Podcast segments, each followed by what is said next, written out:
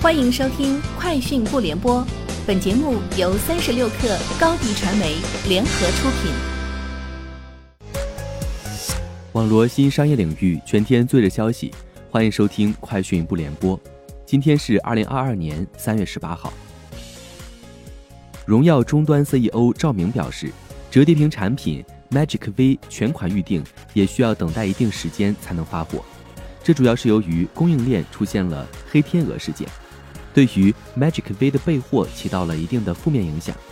另一方面，也是由于这是荣耀第一款折叠屏产品，不仅在供应链方面，在生产方面都具有一定的挑战性。李宁公司今天在港交所披露其截至二零二一年十二月三十一号止全年业绩，报告期内，其公司总营收达到二百二十五点七二亿元，同比上升百分之五十六，净利润达四十点一一亿元。大幅增长百分之一百三十六。此外，李宁公司经营活动现金流量同比显著提升，经营活动产生的现金净额达到六十五点二五亿元。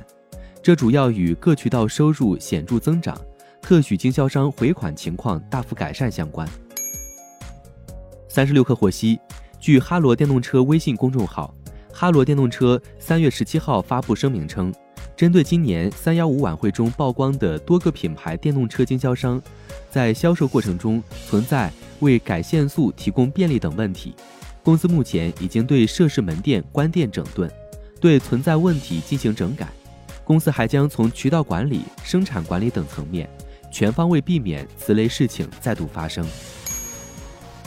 微信发布二零二一微信支付智慧社保数据报告显示，过去一年。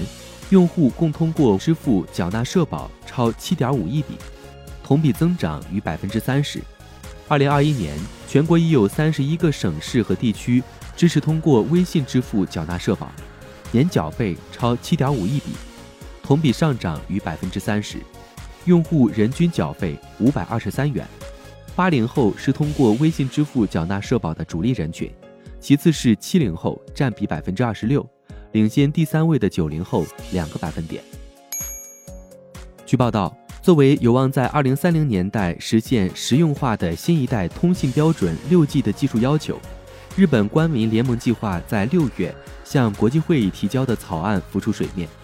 六 G 在不同用途下有不同标准，比如自动驾驶的通信延迟时间为一毫秒以下，远程手术的通信容量为每秒超过数十 GB。日本想要从制定标准开始掌握主导权，以优势地位推进技术开发。苹果公司最近发布的 5G 显示器 Studio Display 被媒体测评后，出现 Studio Display 集成的摄像头捕捉到的图像带有颗粒和噪声。苹果也发现了这一问题，准备通过软件更新的方式改善它的表现。苹果承认，系统的表现没有达到预期。并表示将通过软件更新进行改进，不过目前还不清楚苹果会在何时推送这一更新。意大利豪华汽车品牌玛莎拉蒂三月十七号在其官网宣布，公司计划在二零二五年前将为其所有产品线提供纯电动版本车型。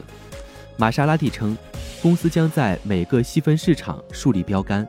并成为第一个到二零二五年完成其电动产品线的豪华品牌。以上就是今天节目的全部内容，下周见。